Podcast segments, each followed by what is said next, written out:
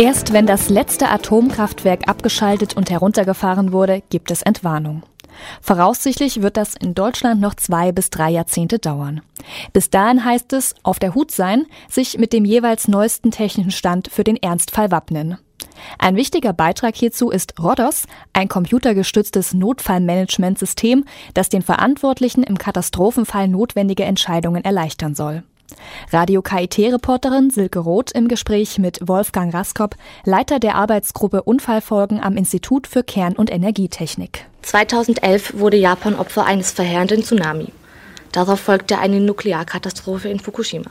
Herr Raskop, was sind mögliche Gefahren für deutsche Kernkraftwerke? Wenn man jetzt von Fukushima ausgeht und den Ereignissen, die dort stattgefunden haben, dann kann man das eigentlich nicht auf Deutschland übertragen. Die Erdbeben oder der Tsunami, der in Japan eigentlich den Blackout des Kraftwerks bedingt haben. Das hat man hier in Deutschland eigentlich nicht. Im Rheingraben kann man maximal Erdbeben von 7 oder 7,5 erwarten, verglichen mit dem Erdbeben in Japan, das ja fast die Stärke 10 hatte, deutlich geringer und die Kraftwerke sind eigentlich dafür ausgelegt.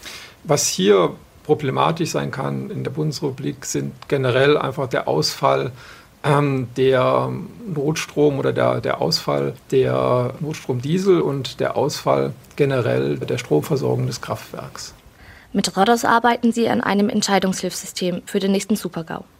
Können Sie mit einfachen Worten sagen, was Rodos ist? Ja, Rodos ist ein System, was den Entscheider unterstützen soll, falls so eine Katastrophe eintreten sollte, die Bevölkerung bestmöglich zu schützen. Das heißt, wir analysieren die radiologische Lage und unterstützen den Entscheider dann Maßnahmen zu treffen, wie zum Beispiel Evakuierung, Verteilung von Jodtabletten oder andere Maßnahmen, um, wie gesagt, die Bevölkerung optimal zu schützen. Rodos ist seit einigen Jahren in Betrieb.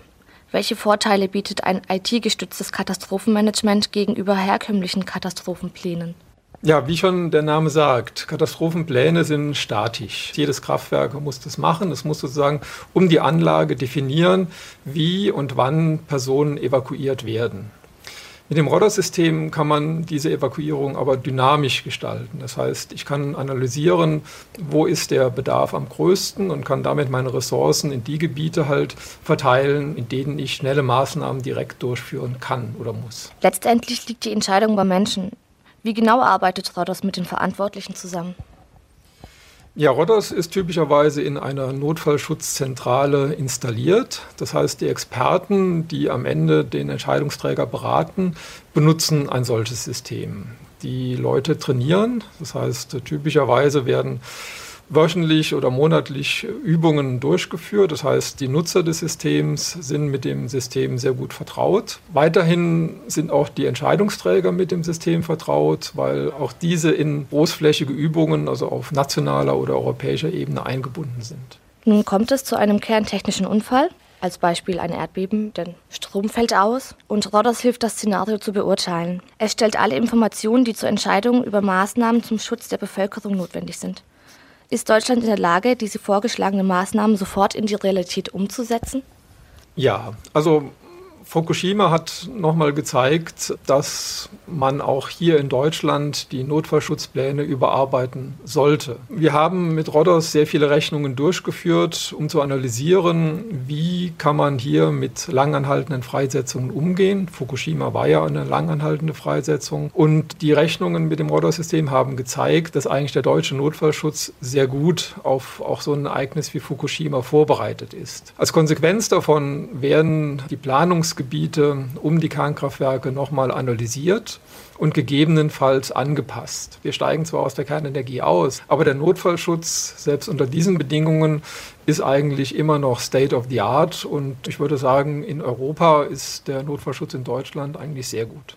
Es kommt zu einem großen Unfall in einem Kernkraftwerk. Welche Folgen sind für den Menschen und die Umwelt zu erwarten? Ich denke, Tschernobyl, Fukushima haben gezeigt, dass die Folgen zum einen sehr langfristig sind. Die Konsequenzen sind nicht nach einigen Tagen vorbei, sondern dauern Jahrzehnte an. Das Problem dabei, das ist auch eines der Ziele unserer Forschung, ist, wie kann man die Lebensgewohnheiten in so einem kontaminierten Gebiet wiederherstellen? Das heißt, ein Unfall, Fukushima ist ein Beispiel, aber wenn jetzt tatsächlich in der Bundesrepublik Deutschland ein Kernkraftwerk einen solchen Unfall hat, ist es nicht akzeptabel, dass große Gebiete unbewohnbar bleiben. Das heißt, das Interesse jetzt auch des KITs oder meiner Arbeitsgruppe ist zu untersuchen, wie kann ich bestmöglich dekontaminieren, also die Aktivität wieder wegbringen aus dem Gebiet und damit halt ein Leben in den vormals kontaminierten Gebieten wieder erlauben. Und das ist langfristig eine Aktivität, die in Fukushima die Japaner noch einige Jahrzehnte beschäftigen wird.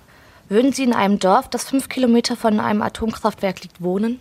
Ja, Karlsruhe ist nicht so weit weg von einem Atomkraftwerk. Also Philipsburg liegt Größenordnung 20 Kilometer von Karlsruhe. Das heißt, wir können in Europa eigentlich die Kernenergie nicht vermeiden. Auch wenn wir im Jahre 2020 komplett ausgestiegen sind, wird uns die Kernenergie weiter begleiten. Und ich persönlich würde schon in der Nähe eines Kraftwerks wohnen. Die letzten 20 Jahre arbeite ich in diesem Geschäft, haben wir eigentlich gezeigt, dass das Wissen und auch der Geist der Betreiber doch sich deutlich weiterentwickelt hat. Was vielleicht vor 30 Jahren noch nicht da war, ein Geist des Verständnisses, dass solche Probleme da sind, dass also Unfälle passieren können, ist in den letzten Jahren oder Jahrzehnten doch deutlich gewachsen. Und von daher kann man sagen, die Betreiber sind sich bewusst, dass sie wirklich mit diesem Machtmittel Kernenergie sorgsam umgehen müssen.